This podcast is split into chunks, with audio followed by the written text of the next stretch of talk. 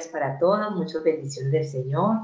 Eh, como lo dijo la pastora Oceanía, mi nombre es Angélica María Lazo y soy de Colombia, por la gracia de Dios, nacida de nuevo en Cristo Jesús. Y hoy tengo el privilegio de compartir con ustedes la palabra del Señor. Vamos a estar ubicados en varios libros de la palabra pero inicialmente en el libro de Efesios, capítulo 1, versículos del 4 al 5, se los compartí en el chat y eh, vamos a trabajar la versión Reina Valera 1960 y la palabra con la autoridad del Padre, del Hijo y del Espíritu Santo dice, según nos escogió en él antes de la fundación del mundo, para que fuésemos santos y sin mancha delante de él. En amor, habiéndonos predestinado para ser adoptados, hijos suyos, por medio de Jesucristo, según el puro afecto de su voluntad. Palabra maravillosa y le damos gloria a Dios por esta su palabra. Eh, en esta mañana vamos a hablar de la ley de la adopción, pero antes de entrar a la ley de la adopción se hace necesario que recordemos que Dios es un Dios de pactos pero no de los pactos que nos han enseñado de una manera grosera y que raya con la realidad de lo que habla la, palabra de Dios. En, el cristianismo moderno se ha enseñado que Dios es un Dios de pactos porque podemos llegar al altar con 100 pesos, el peso en la moneda colombiana, eh, mil pesos, 100 mil pesos, un millón de pesos, mil millones de pesos, y ponerlo en el altar para torcer la voluntad de Dios o torcerle la mano a lo que Dios ha estipulado. Eso es lo que hoy en día se ha enseñado desde los altares y por, eso le lo invitan a usted, hermano, a que pacte con Dios. Pero bueno, ese no es el tema de esta mañana, pero se hacía necesario tocarlo. Dios es un Dios de pactos porque Dios desde el momento en que crea al hombre se ha comunicado con él mediante pactos. Y un pacto es la forma en la que Dios ha revelado su voluntad, ¿sí? La voluntad de Dios es la que nos dice quién es Dios, su esencia, su poder, su soberanía. Y se la ha dado a conocer al hombre a través de pactos. Eh, podemos ver que en el Génesis, el primer pacto que observamos en el Génesis es el pacto entre la Trinidad, un pacto que se hizo en la eternidad, donde las personas de la Trinidad concertaron, se pusieron de acuerdo, consintieron en crear el hombre. Cuando dice hagamos al hombre, es el primer pacto que vemos en la palabra del Señor entre las personas de la Trinidad para crear al hombre y no solo para crearlo, porque en el pacto que se hizo en la eternidad también se estipuló por las deidades de la Trinidad la redención del hombre, que la vemos plasmada en Génesis 3.15. Entonces Dios, una vez crea al hombre, le empieza a manifestar su voluntad a través de pactos. El primer pacto que hizo fue el pacto adámico, fue con Adán, pacto que fue modificado debido al pecado cometido por el hombre. Vemos el pacto eh, noéico, el pacto abrahámico, llegamos al pacto sinaítico, que es el pacto de la ley, el que se otorgó al pueblo de Israel en el Sinaí, el pacto davídico, que está introducido dentro del pacto de la ley, y vemos el pacto de gracia que nos ocupa a nosotros y es el que nosotros estamos y está por cumplirse lo que es el pacto del reino milenial. Entonces, aquí podemos ver que el pacto de gracia es el que nosotros nos ocupa, porque por gracia sois salvos. Y esto es donde Dios no proviene de ningún hombre, no por obras para que nadie se gloríe. Entonces, podemos establecer que desde el momento en que el hombre fue creado hasta la crucifixión y resurrección de Cristo Jesús, el hombre era considerado como una creación de Dios, mas no considerado como hijo. El estatus de hijo se nos vino a dar con posterioridad al sacrificio de Cristo en la cruz del Calvario. Entonces se hace necesario que nosotros nos preguntemos, ¿de qué modo se nos da el estatus de hijos? ¿Cómo es que siendo criaturas podemos ser hijos de Dios? Por eso existe la ley de la adopción.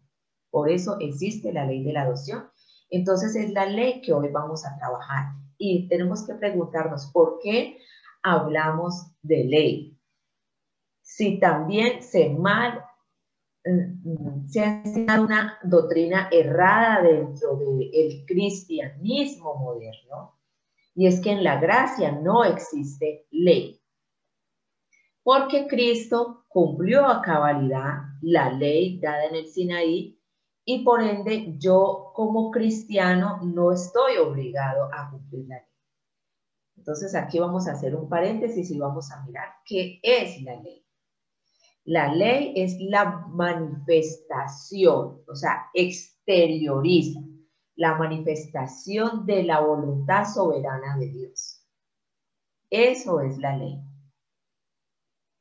Y Cristo efectivamente cumplió la ley que fue dada en el Sinaí, porque Cristo era descendiente de los judíos y él estaba obligado a cumplir la ley como hombre estaba obligado a cumplir la ley y como hijo de Dios traía el propósito de cumplir la ley. Pero en ninguna parte dice que Cristo cumplió la ley para que nosotros no tuviéramos que cumplirla. En ninguna parte dice que Cristo cumplió la ley para abrogarle que nosotros no tuviéramos que cumplirla. Mateo 5 claramente establece, Cristo dice, yo no he venido a abrogar la ley, sino que he venido a cumplirla. Y cualquiera parafraseando Mateo 5, que considere que la ley hay que abrogarla, tendrá que rendir cuentas por, por este pensamiento, cualquiera que considere. Entonces, Cristo lo que vino fue a cumplir esta ley que Dios dio y efectivamente introdujo unas modificaciones, unas reformas a la ley dada en el Sinaí pero en ningún momento toca la ley moral referente a la relación de Dios con el hombre.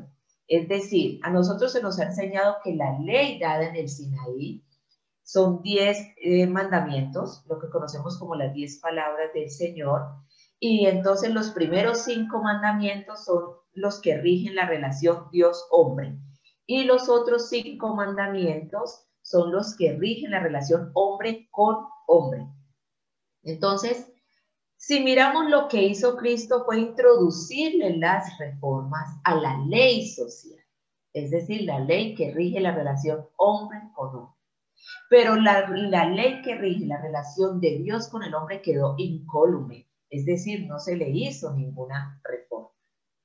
Lo que sí hizo Cristo fue abolir la ley de ordenanzas o de culto que fue dada en el Sinaí, porque en el Sinaí no solamente fueron dados diez mandamientos, fueron dadas más de 600 ordenanzas que contenían las leyes morales, las leyes ceremoniales y las leyes sociales que eh, eh, eh, en ellas llevan intrínsecas lo que es la ley civil y la ley penal para regular la relación de los israelitas en la sociedad. Lo que Cristo sí vino a hacer fue abolir las leyes ceremoniales, es decir, las leyes de cómo el hombre debía acercarse a Dios.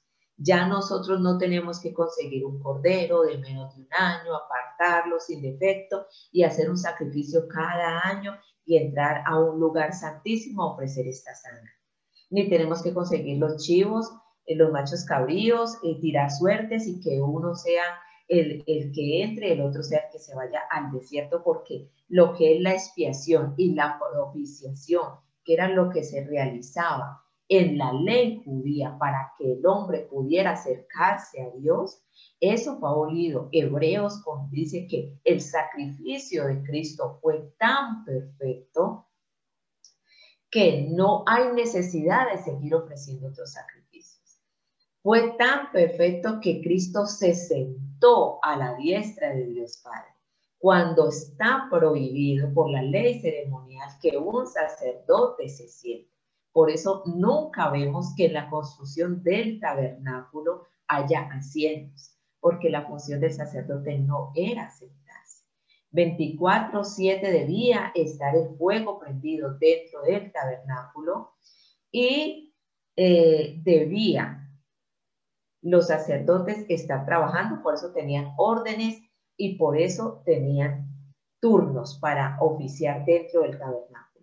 Pero el de Cristo fue perfecto a tal punto que se sentó a la diestra de Dios. Él es nuestro sumo sacerdote.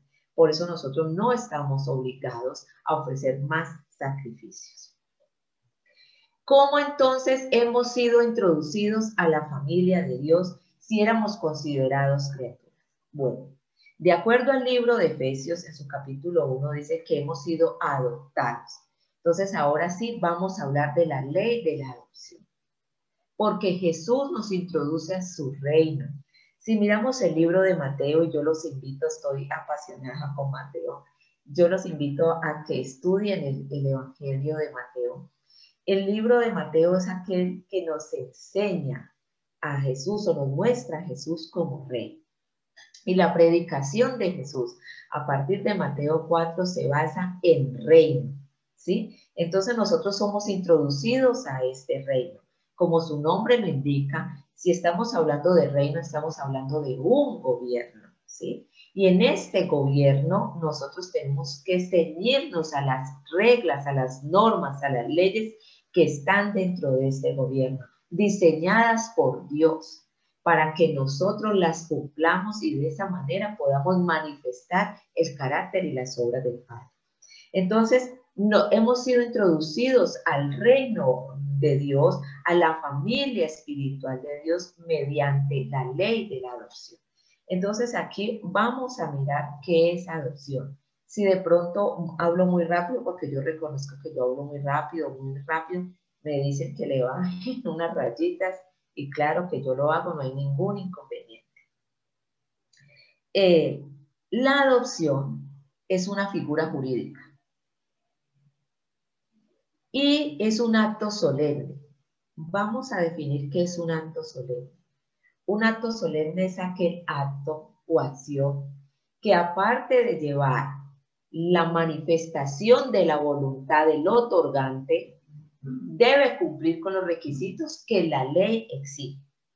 Y entonces aquí vemos, ¿está la voluntad del Padre de adoptarnos? Claro que sí. Pero entonces había que cumplir el requisito que la ley exigía. ¿Y cuál era el requisito que la ley exigía para nosotros poder ser introducidos a la familia de Dios? El requisito que la ley exige lo vemos en el libro de Levítico, que es el libro de las leyes ceremoniales y dice que sin derramamiento de sangre no hay remisión de pecados.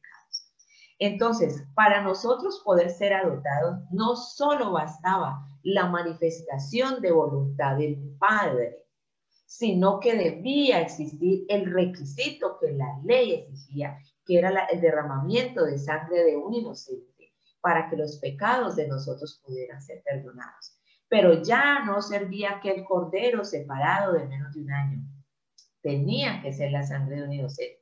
Y por eso el Padre nos regala a Cristo Jesús, que es el que cumple con ese requisito.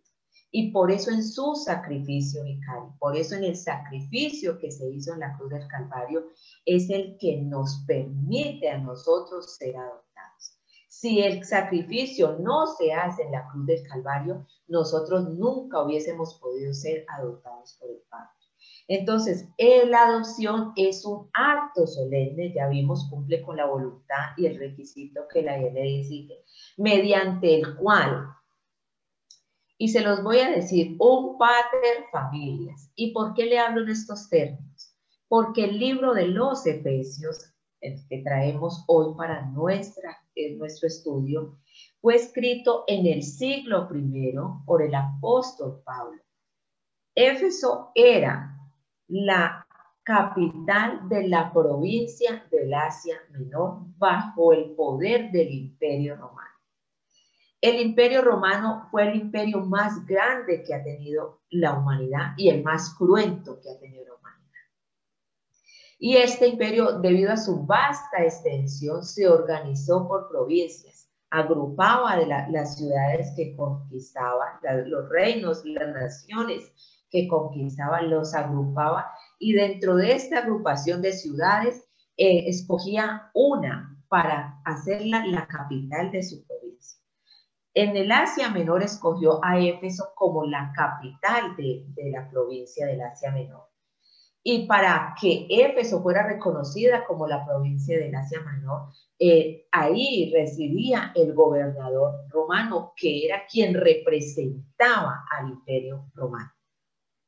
Como el, gobernador eh, romano residía en Éfeso, en esta ciudad había se daba una figura jurídica que se conoce como conventos jurídicos en el siglo I y bajo el derecho romano. Y aquí se celebraba, era el gobernador en representación del imperio romano, celebraba todas las cuestiones que tenían que ver con el derecho. Aquí se administraba justicia, se resolvían los conflictos que se presentaban en la sociedad, se regularizaban contratos, siendo la adopción uno de esos contratos, eh, se imponían los impuestos, los tributos a Roma, y se definía la situación militar de los varones. Entonces, eh, los ciudadanos de Éfeso y la congregación de la iglesia de Éfeso estaba familiarizada con estos términos jurídicos. Por eso también podemos ver en el libro de Efesios que nos hablan de una armadura, porque esta ciudad estaba familiarizada con estos términos debido a que era la residencia del gobernador en Roma existía una, una figura que era el pater familias de la cual le voy a hablar.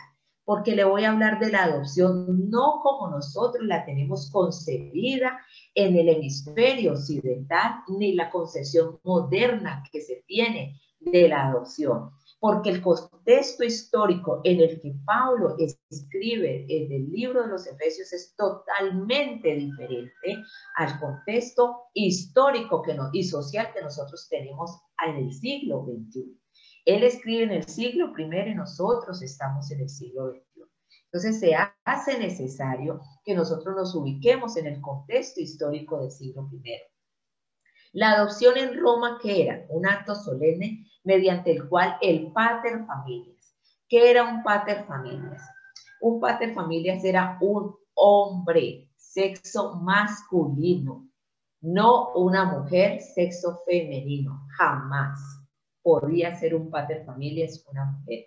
Era un hombre a quien Roma, es decir, el imperio romano, lo reconocía como una institución familiar. Un hombre reconocido como una institución familiar.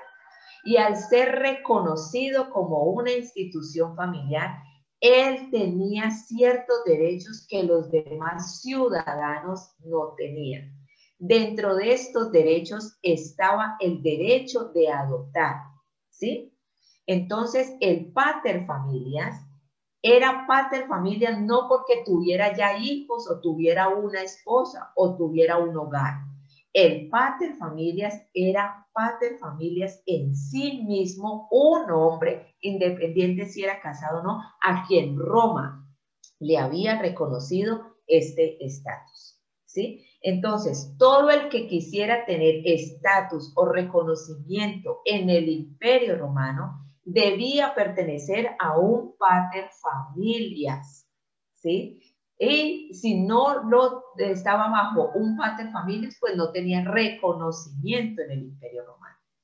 Entonces, la adopción es un acto solemne mediante el cual un pater familias, un hombre, ¿sí? prohija o adopta hijos que por naturaleza no pueden ser de él. Es decir, que cuando Pablo nos habla de que nosotros hemos sido adoptados, Pablo lo que de antemano nos está diciendo que era imposible que el hombre pudiera ser hijo de Dios por sus propios medios. porque la naturaleza pecaminosa y adámica que hay en el hombre, o sea, la naturaleza humana, impedía, impedía que el hombre pudiera, primero, relacionarse con Dios sin, sin un intermediario y número dos, llegara a ser hijo de Dios. Entonces, por eso habla de la adopción. A la única persona que se le reconoce como gen de Dios es a Cristo. Por eso la palabra lo llama el unigénito de Dios, que quiere decir su única raíz, su única genética, viene por naturaleza de Dios, mientras que nosotros somos hijos de Dios, pero adoptados. No podíamos porque la naturaleza que nos dominaba era una naturaleza que iba en contravía de la naturaleza de Dios, de su santidad. Por eso es que el sacrificio de Cristo, lo digo yo y asumo mis consecuencias. Cuando un hermano me dice, eh, hermana, Cristo murió por mí, yo le digo, amén, hermano, y por mí también murió, pero Cristo no murió por mí ni por usted. Cristo en primera instancia murió para vindicar el carácter santo del Padre que había sido mancillado por nuestros delitos y pecados. Y número dos, murió para darnos redención a nosotros, para darnos una nueva naturaleza. Pero Cristo murió porque la santidad del Padre fue mancillada en el huerto. Entonces, por eso nosotros hemos sido introducidos a la familia espiritual de Dios en calidad de hijos adoptados porque por naturaleza era imposible que pudiéramos ser hijos de Dios. La naturaleza que nos dominaba era imposible. Pero entonces, ¿para qué Dios nos adopta? ¿Sí? Entonces leemos en el libro de Efesios, dice, según nos escogió en él antes de la fundación del mundo, para que fuéramos santos y sin manchas delante de Él. Por su amor nos predestinó para ser adoptados hijos suyos por medio de Jesucristo, según el puro afecto de su voluntad. Nos adopta para darnos una dignidad y una identidad que se había perdido en el huerto de Edén. Número uno. Y número dos, nos adopta para que nosotros podamos ser hechos hijos suyos. Y entonces vamos a decir, ¿cómo así? Pero si la adopción está diciendo que me adopta para ser hijo, ¿cómo así que para ser hechos suyos? Efectivamente, para poder transformar, ya siendo adoptados por Dios, la naturaleza pecaminosa que nosotros teníamos. Porque nosotros, la renovación de la mente de la que habla Romanos 12, 1, 2, dice que nosotros vamos a renovar nuestra mente para así conocer cuál es la buena voluntad del Señor, agradable y perfecta. Y una vez nuestra mente es renovada, es decir, metanoia, se produce lo que es el arrepentimiento en nosotros, nuestras vidas van siendo transformadas en la plenitud que Cristo ya nos dio, porque nosotros no es que vamos a alcanzar una plenitud, sino que ya somos plenos en Cristo Jesús para que nuestras vidas sean transformadas y podamos como cuerpo de Cristo, como una unidad, alcanzar la estatura del varón perfecto. Entonces, en este momento yo les invito a que vamos al Evangelio de Juan, el último Evangelio, y nos ubiquemos en el capítulo 1, versículos 11 y 12. Vamos a ir a Juan, capítulo 1, versículos 11 y 12. Vamos a ubicarnos aquí en Juan. Ya se los voy a postear en el, en el chat para que lo leamos.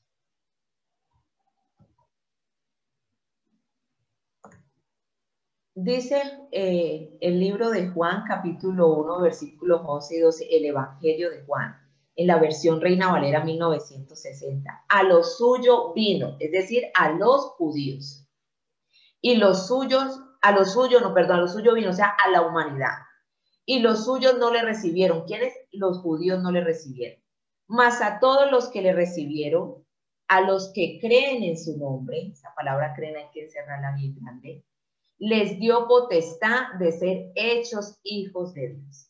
Ya establecimos que la adopción la hace el Pater Familias. En el siglo I, Roma, Pablo escribiendo a la iglesia de los Efesios. El Pater Familia es la figura jurídica o la institución romana que puede ejercer el derecho de la adopción. Entonces, ¿cómo se da esta adopción? Aquí lo vamos a mirar en Juan capítulo 1, versículo 11 y 12. Cuando nos habla aquí en eh, Juan, eh, Regina me está haciendo una pregunta, perdonen. Entonces la adopción como hijos tiene relevancia con los elegidos que habla la Biblia o son dos polos opuestos. Regina, la palabra de Dios cuando habla de adopción en Efesios lo puede ver que primero va precedida de la palabra predestinación. Es decir, que todos los que fuimos escogidos antes de los siglos, antes de la fundación del mundo, antes de que Dios estableciera el tiempo, el espacio y la materia en su eternidad, ¿sí?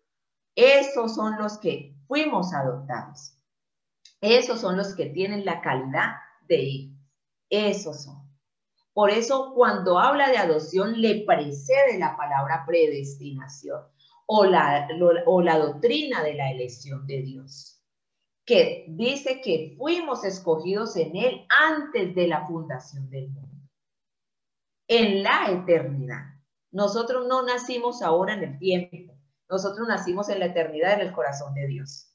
¿Sí? Entonces, esos los que nacimos en la eternidad, en el corazón de Dios y a los que se nos llamó por un nombre, esos somos los que tenemos el privilegio por la sangre de Cristo de ser llamados hijos de Dios por la ley de la adopción. ¿Sí? Entonces, la adopción, vamos a ver cómo se da. En Juan dice que más a los que le recibieron, a los que creen en su nombre, les dio la potestad de ser hechos hijos de Dios. Nuevamente nos encontramos aquí con el término hijos de Dios. Pero aquí en Juan la palabra hijo no es la misma palabra que está utilizando Efesios, porque en Efesios cuando nos hablan de hijos, acordémonos que el Nuevo Testamento fue escrito en griego y para nosotros amor es amor y punto. En el griego no, amor puede significar varias cosas. Entonces, en Efesios, cuando nos hablan de hijos que nos adoptaron para ser, para ser hijos de Dios, nos están hablando de la identidad que nos da cuando nosotros somos introducidos a su familia. Y aquí en, en, viene del griego, ahí viene el griego huíos. Y aquí en Juan nos están diciendo que nosotros nos adoptan y nos introducen como hijos de Dios, pero la palabra hijos aquí en Juan viene del griego technon, que significa niños. Entonces, a nosotros nos adoptan como si nosotros fuéramos unos niños independientes de la edad cronológica que tengamos, ¿sí? Independiente de la edad cronológica que tengamos, para ser introducidos en la familia de Dios. ¿Y con qué finalidad nos introducen como niños en la familia de Dios? Nos introducen para que el padre, o sea, este pater familia, como se le escribía a los romanos, pueda ejercer mm, derechos de patria potestad. Porque en Roma la adopción no tenía otra finalidad. Pónganme mucho cuidado aquí. En Roma la, la adopción no tenía otra finalidad, sino que el pater familias pudiera adoptar hijos para ejercer derechos de patria potestad sobre ellos. Entonces, ¿qué es la patria potestad? Ya vamos a definir estos conceptos. Esto es muy importante porque esto es lo que nos va a poder llevar a entender la finalidad de por qué Dios me ha adoptado y si realmente yo sí soy hijo de Dios y si me estoy sometiendo a Él. Entonces, en Juan vemos que dice, les dio la potestad de ser hechos hijos de Dios. Esta palabra potestad en Juan no viene del griego tan sonado y tan mentado en las iglesias, que es el griego dunamis, que nos habla del poder, de la fuerza, de la explosión, de la capacidad, ¿sí? No viene de ese, griego del que se derivó la palabra dinamita. Por eso yo digo, el dunamis de Dios, si lo miramos, Alfred Nobel acuñó este término cuando descubrió, eh, eh, cuando inventó lo de, lo de la dinamita, y yo digo, si realmente nosotros tenemos el dunamis de Dios, la explosión de ese dunamis debe causar una transformación en mi vida. Porque si miramos cuando un edificio implosiona o cuando, por ejemplo, en mi país ha habido atentados terroristas, vemos que la onda expansiva de esa explosión cambia totalmente el ambiente. Y la pregunta es, ¿el dunamis del que tanto predicamos, hablamos y, nos gloriamos ha transformado mi vida? es una pregunta muy importante, pero hoy no lo vamos a, a tratar aquí. Estamos hablando de entonces de la potestad que no viene del griego dunamis, sino del griego exousia, ¿sí? Y que hace relación en el griego a los derechos de patria potestad que ejerce un padre sobre un hijo no emancipado. Entonces, ahora sí vamos a entrar a definir qué es la patria potestad. Bueno, la patria potestad también es un mal concepto que la gente ha utilizado. Y cuando hablo de la gente, no hablo de los comercios, sino la gente en común. Porque la gente ha hablado de patria potestad como el conjunto, hablan de un conjunto de derechos y obligaciones que tienen los padres sobre los hijos que son menores de edad o que sufren de alguna discapacidad y no pueden valerse por ellos mismos. Pero es un concepto errado, porque la patria potestad solamente es el conjunto de derechos y no obligaciones que tiene el padre sobre el hijo no emancipado, es decir, para el hijo menor de edad o que tenga alguna discapacidad no pueda valerse por sí mismo. Entonces, si la patria potestad es derechos del padre y no obligaciones del padre referente al hijo. Mire cómo esto de barata. Dios no está obligado conmigo. Dios no tiene ninguna obligación conmigo. Yo no puedo presentarme ante Dios a reclamarle, a decretar, a ordenar porque es que Dios no tiene obligación conmigo. Él solo ejerce derechos sobre mi vida. ¿Sí? Y ejerce estos derechos sobre los hijos no emancipados, es decir, sobre los hijos que se someten a la total tutela, curatela y potestad del Padre. Aquí hablan de la obediencia total a Dios. Entonces, la ley de la adopción lo que me dice es que yo he sido adoptada por Dios para que Él ejerza derechos de patria potestad sobre mi vida y yo pierda todo derecho a elegir, a opinar, a pensar, a creer, a demandar, que es lo que hoy en día se está viendo en el cristianismo, ¿sí? Eh, es que yo merezco, es que yo tengo derecho. No, no, no, no, no. Usted solamente tiene derecho a obedecer la voluntad del Padre que va amarrada, digámoslo así, al decreto que él hizo en la eternidad sobre su vida.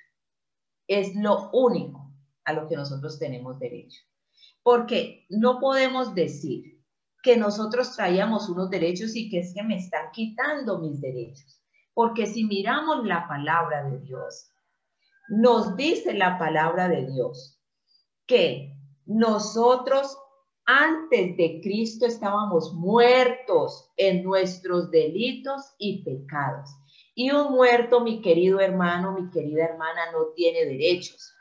La muerte es el fin de la existencia de las personas, así la define el derecho y solamente son sujetos de derechos aquellos que son personas. Y si la muerte acaba con la existencia de la persona, entonces, ¿qué derecho tiene? Usted ni traía derechos al cristianismo, ni tiene derechos en el cristianismo. Usted solamente vive en el cristianismo por el puro afecto de la voluntad de Dios y por la voluntad de Él que fue decretada sobre su vida antes de la fundación del mundo. Entonces, la ley de la adopción me introdujo a la familia espiritual de Dios para que Dios sea el que ejerza derechos de patria potestad sobre mi vida y sea el que tome las decisiones sobre mi vida, no yo. ¿Cómo se produce esto? Nosotros aquí en, Occidente y en, nuestras culturas, eh, más que todo ahora en el tiempo moderno, tenemos que la adopción se da cuando hay niños que ah, eh, son expósitos. ¿Qué quiere decir un niño expósito? Pues un niño que ha sido abandonado por su padre y por su madre. Entonces queda en poder de instituciones privadas o del mismo Estado para que, eh, y, se les da una condición de adoptabilidad para poder ser adoptados por padres que no pueden procrear o pudiendo procrear les gusta eh, prohijar hijos de otros. Ese es el concepto que nosotros tenemos de que hay hijos abandonados.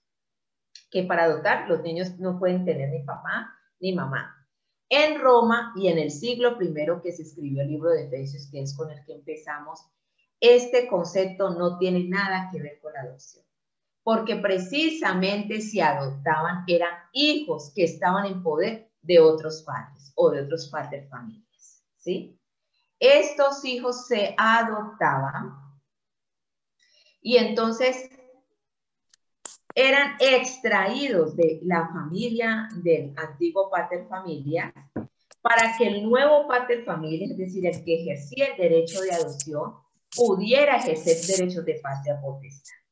Entonces el concepto que nos han vendido es que nosotros estábamos huérfanos y que nosotros no teníamos, estamos sin un papá, y sin una mamá solitos en el mundo es un concepto errado de acuerdo al derecho romano del siglo I que regía el contexto jurídico, social e histórico del Éfeso, siendo la capital de la Asia Menor, de la provincia de Asia Menor. Con totalmente errado. Nosotros sí teníamos un padre antes de ser adoptados por Cristo. Y fueron palabras del mismo Jesús en Juan 8, dice, vosotros sois de vuestro padre el diablo. Él mismo lo establece, porque las cosas de vuestro padre es lo que ustedes hacen, lo que ustedes practican. Entonces, antes nosotros de ser adoptados por Dios, estábamos bajo la tutela, curatela y patria potestad del diablo.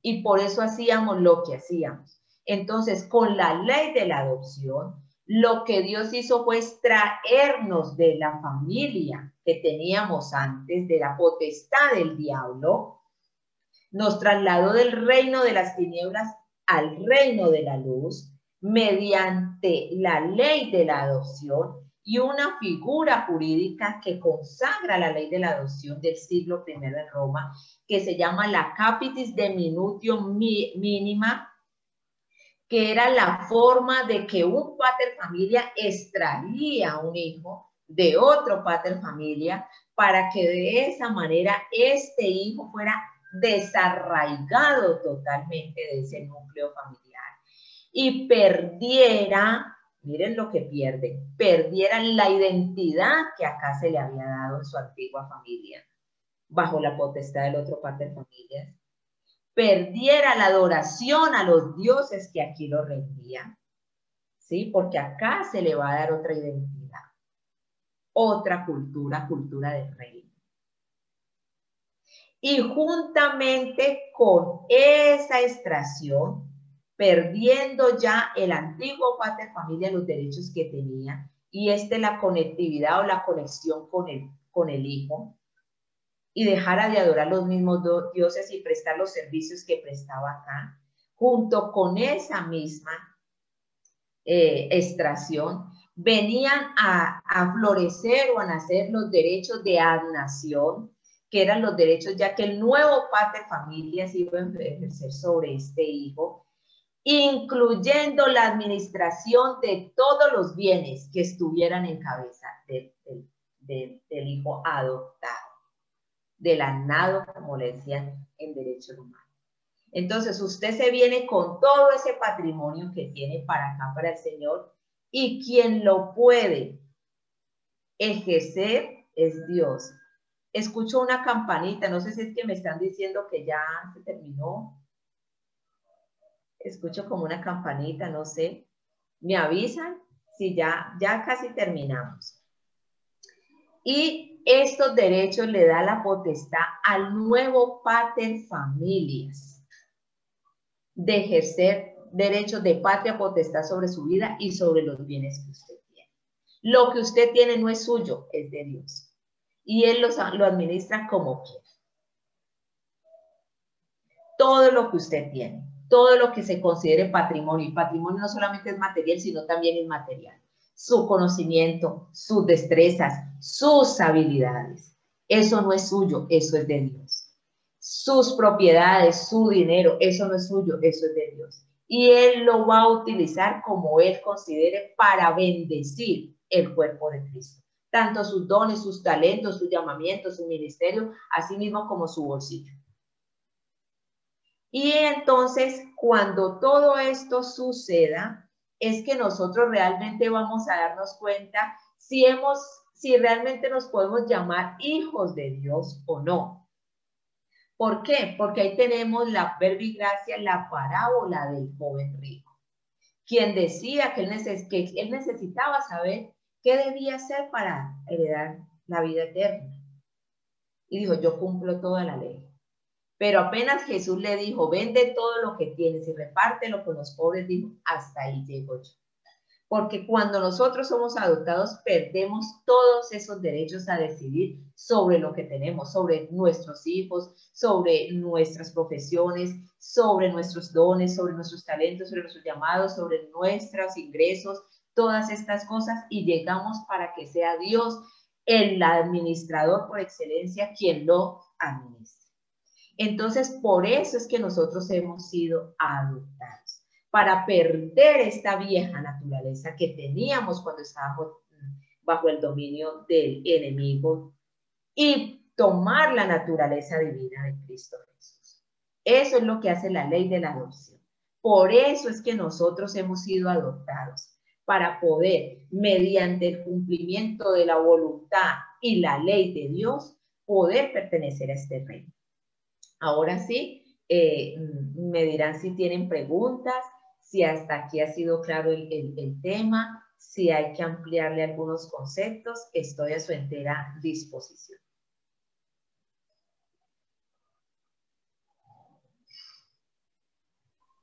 Hermanos, si alguien tiene alguna pregunta, puede levantar su mano para hacérsela a la maestra. Eh, quiero, no, puedo levantar la mano ahora porque estoy cerrada. Quiero preguntarle a la hermana Angélica, eh, que me explique, eh, como ya hablamos de adopción, por qué esa, esa frase que suena tan fuerte en la Biblia que dice, vosotros sois hijos de su padre el diablo. Efectivamente, doctora Oceanía, Jesús lo dice en Juan 8 y sería bueno que lo buscáramos para mirar Jesús lo que dice. Está en Juan 8 a partir del versículo 39 y dice, respondieron y le dijeron, nuestro padre es Abraham, o sea, los judíos. Jesús les dijo, si fuerais hijos de Abraham, las obras de Abraham haríais.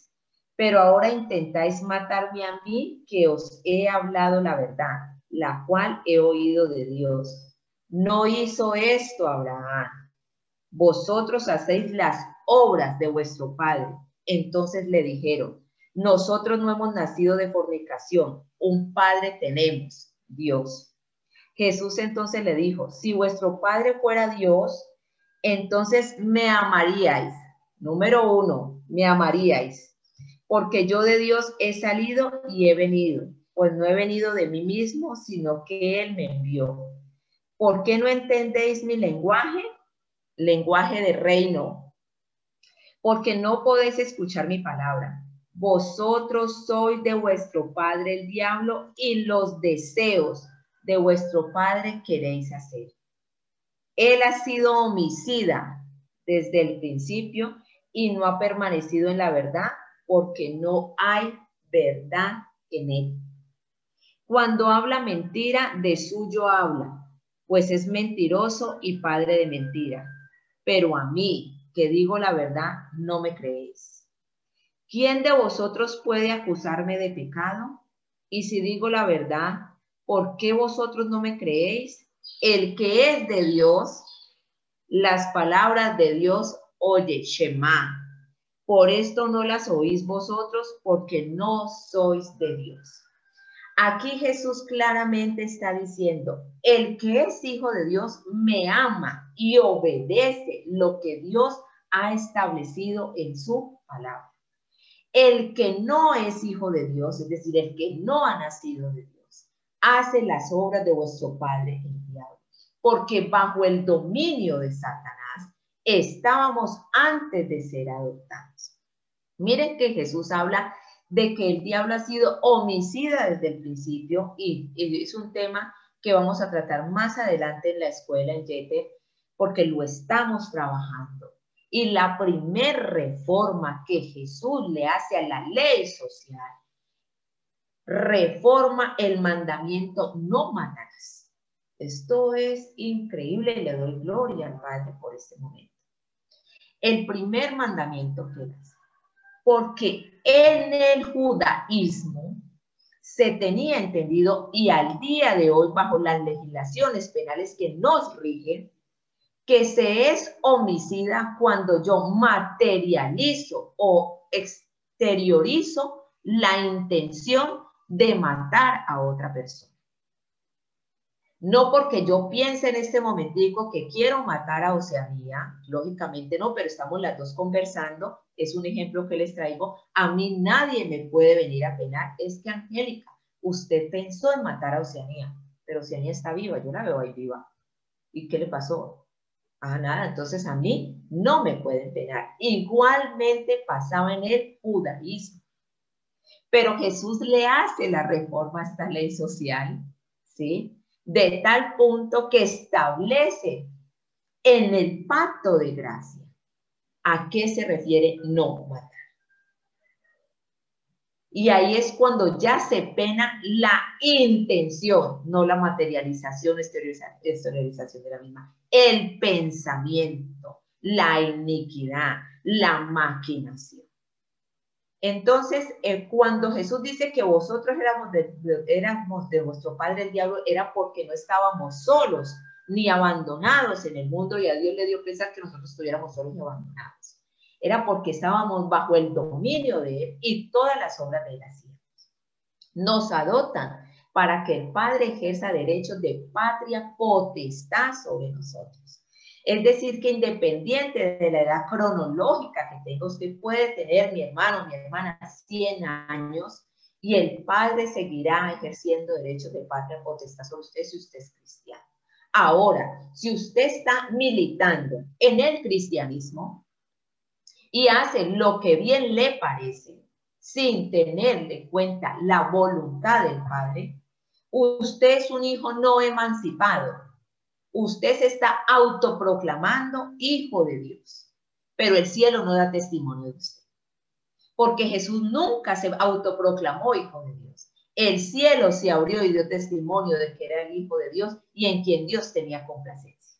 Entonces, cuando el cielo es el que da testimonio de mí, porque es el Padre el que me llama hijo, ahí yo soy hijo de Dios. Pero cuando no, el cielo no da testimonio de mí porque yo hago lo que quiero, me puedo autoproclamar hijo de Dios hasta el último día en la tierra de los vivientes. Pero el Padre no da testimonio. Y ahí es cuando van a venir, Señor, pero en tu nombre tal cosa. Y él va a decir, nunca los conocí. El que es hijo de Dios es aquel que ha sido injertado o insertado en la vida verdadera, Juan 15.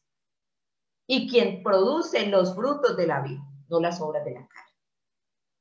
Entonces, esto es lo que hay que aclarar. Efectivamente, antes de Cristo teníamos un dominio sobre nuestra vida y era el de Satanás. Y por la ley de la adopción hemos sido extraídos del reino de las tinieblas al reino de la luz. Otra pregunta, espero haber resuelto la, la de la doctora Oceanía. No sé si haya otra pregunta. Pastora, eh, maestra Angélica, tenemos a, Karen. Pastora Oceanía, ¿qué tiempo más tenemos para la maestra Angélica?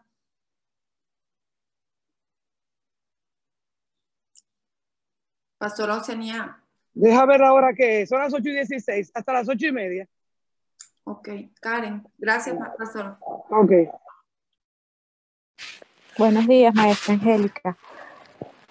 Buenos días, Karen. Este, bueno, mi pregunta es casi está, casi está respondida porque eh, tiene algo que ver con lo que hizo, dijo la, pastora Oceanía. Em, antes del sacrificio entonces de Jesús, la humanidad definitivamente éramos, eran hijos de Satanás, ¿no? Porque nos eh, abandonaron, abandonaron a Dios y, e idolatraron dioses. ¿No? Y esa era la, guerra durante todo el Antiguo Testamento. Hoy somos hijos adoptados, pero seguimos haciendo lo mismo. Seguimos saliéndonos del camino de Dios y seguimos idolatrando. No, no figuras, ahora idolatramos otras cosas. Entonces, eh, el, Dios no, no, dice en un momento dado, ya, ya está bueno, o sea, ya, ya suficiente ya no quiero ser el padre adoptivo de, estos hijos, porque todavía después del sacrificio de mi hijo, seguimos haciendo lo mismo del Antiguo Testamento. No, no hay un hasta cuándo. yo, yo me pongo en el puesto de Dios que no debo hacerlo, pero digo, como una madre adoptiva o un padre adoptivo, ya me tienes hasta aquí, ya no hay un límite. Ya han pasado dos mil, dos mil años después del sacrificio de Jesús y todavía seguimos en lo mismo. Eh, bueno, Karen, eh, hay que establecer algo. La palabra adopción viene precedida del término predestinación. Y estamos hablando del pacto de gracia. Aquí Dios no adopta y después desadopta, ¿sí? hay que establecer eso hemos sido adoptados. Por gracia sois salvos. Y esto no es donde de ningún hombre, sino de donde Dios. Y cuando nosotros hemos sido injertados en la vida verdadera, su gracia, porque esto no es de obra, no, su gracia, es la que permite la manifestación de los frutos en mi vida. Efectivamente, antes estábamos separados de Dios. El mismo libro de los Efesios en su capítulo 2, versículo 11 dice, por tanto, voy a leer el título, reconciliación por medio de la cruz.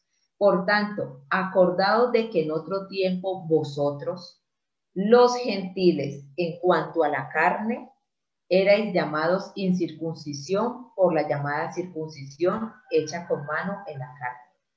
En aquel tiempo, estabais sin Cristo, alejados de la ciudadanía de Israel y ajenos a los pactos de la promesa, sin esperanza y sin Dios en el mundo. Pero, el pero le cambia todo el sentido en oración.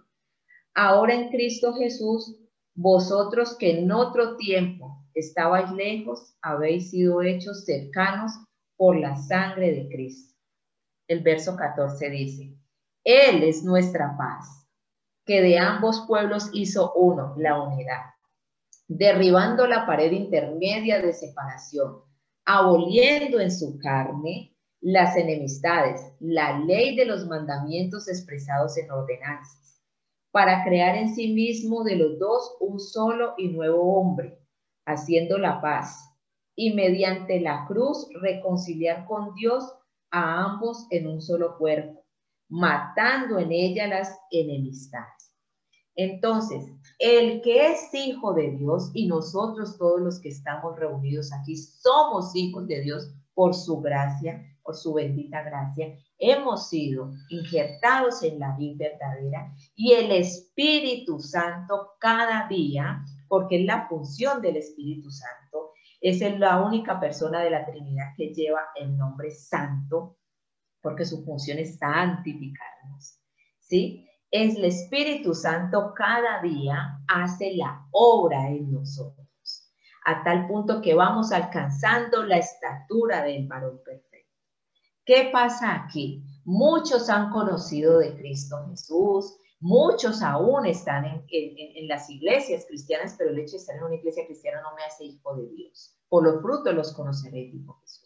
Pero el que no milite, el que no camine bajo la voluntad soberana de Dios, pues se podrá autodenominar hijo de Dios, pero no es hijo de Dios. Solo aquellos que cumplen la voluntad por la gracia de Dios, la voluntad completa de Dios, son los que son hijos de Dios. Efectivamente, todos estábamos bajo una posesión antes de llegar a Cristo pero ahora nuestra naturaleza es otra porque hemos sido transformados. La palabra nos va renovando y esto hace que nuestros cuerpos, nuestras mentes, nuestro espíritu, nuestra alma sea transformada hasta alcanzar la estatura de, de, Cristo Jesús, del varón perfecto.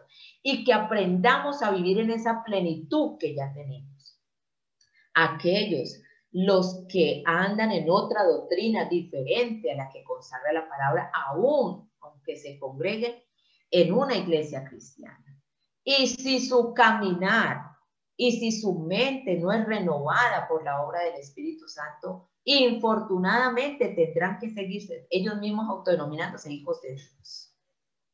Pero el Padre no dará testimonio. Porque es que acordémonos que el cielo se abre y el Padre es el que da testimonio. Cuando la gente me ve a mí, ve a Angélica o ve a Jesús reflejado en eso es lo mejor, lo mejor. Por eso habla de la nube de testigos. Cuando alguien me mira a mí, ve algo especial en mí, no porque yo lo, lo, lo produzco en sino por la gracia de Dios. Ve a Jesús reflejado en mí o a quien ve. Porque es que la gente es la que ve el fruto y la que lo disfruta. No yo, es las personas.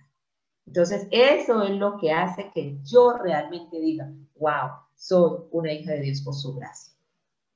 Pero si yo vivo bajo mis preceptos, mis mandamientos y mi voluntad, es decir, en la ley de los miembros, en la ley de la costumbre, debo arrepentirme de esa manera de vivir para que mi mente pueda ser renovada y de esa forma mi vida haya una transformación.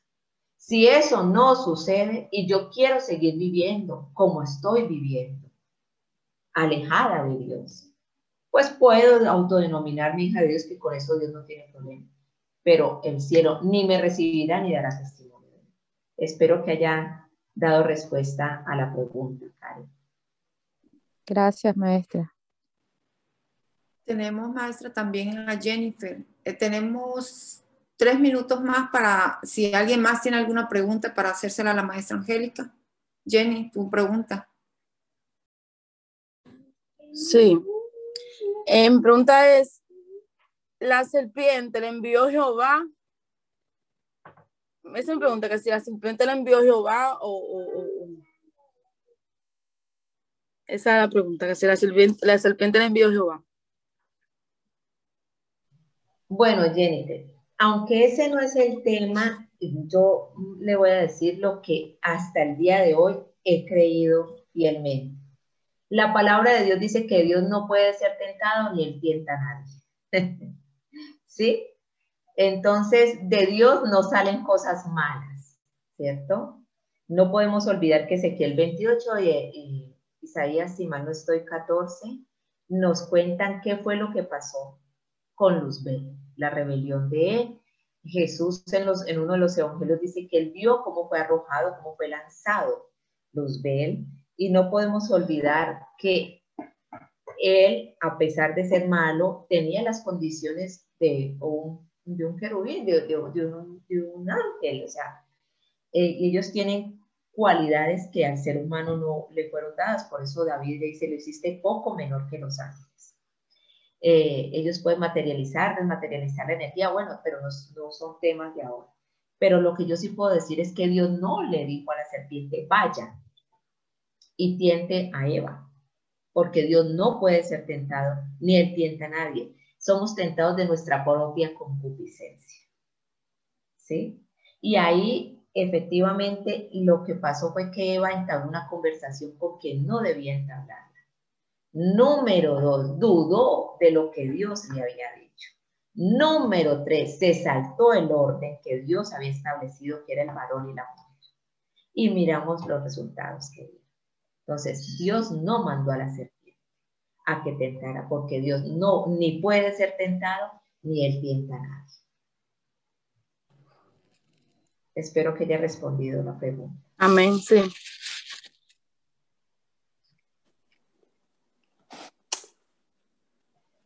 Amén. Bendiciones. Sí, maestra, maestra Angélica. Muchas gracias por, por su tiempo y por esta enseñanza. Vamos a dejarlo hasta aquí, porque como ya oímos, la pastora Oceanía dijo que era, era hasta las ocho y media, son las ocho y veintiséis, eh, y queremos dar tiempo para orar y cubrir a la maestra Angélica. Amén. Eh, la hermana Regina Clark está disponible para hacer esa oración. Amén. Para, para despedir, hermana Regina Clark, por favor, para despedir y para cubrir a la maestra eh, que nos acaba de ministrar. Amén. Amén. Amén. Gracias. Gloria sea al Señor. Padre, te damos gracias de una manera muy especial. Gracias porque tú has hablado a nuestras vidas. Gracias porque sabíamos, Señor, en nuestro interior que algunas teníamos dudas, Señor. Teníamos algunas incógnitas en cuanto al ser hijos, a ser adoptados, en cuanto a toda esta eh, temática, Señor. Pero gracias a tu Espíritu Santo, tú nos has traído luz. Gracias también porque has puesto en los labios y el denuedo de nuestra amada Angélica para que ella pudiese, Señor, con toda la libertad, expresar lo que tú le habías puesto ya en su corazón. Bendigo su vida, Señor, de una manera muy especial. Padre, cúbrela, cúbrela sobre todo dardo que el enemigo quiera traer a su vida. Cúbrela, Señor, sobre toda acechanza, no solamente a ella, sino también a su familia, Señor. Padre, pon un cerco protector de una manera tal, Dios, que ella pueda ver tu respaldo y que el enemigo pueda enterarse de que ciertamente ella es tu hija.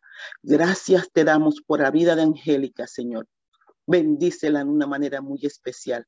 Señor, ahora que nos vamos de este lugar, más no de tu presencia, mi Dios, sigue con cada uno de nosotros redarguyéndonos, hablándonos.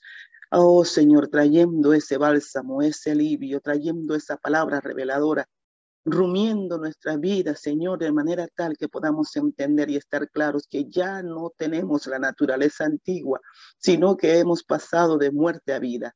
Gracias, Señor. Gracias, Señor. A cada una que vaya a su trabajo, sé con ella. A las que se queden en su casa, sé con ellas, Señor a la que vayan a hacer cualquier diligencia, mi Dios, sé tú con ellas y que tu Espíritu Santo nos guarde y nos guíe a toda verdad. Gracias te damos, Señor, en el nombre de Jesús y que esta semilla que ha sido sembrada no la robe nadie, en el nombre de Jesús.